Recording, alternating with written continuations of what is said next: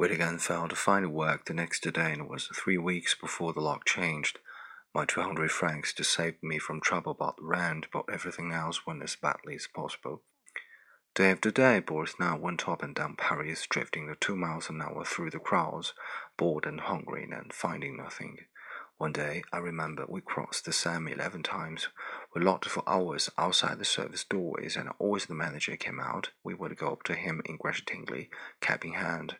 We always got the same answer. They did not want a lame man or a man without experience. Once we were very nearly engaged.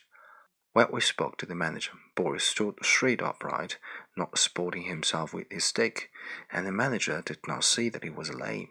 Yes, he said, we want two men in the cellars. Perhaps you would do. Come inside. Then Boris moved. Then the game was up.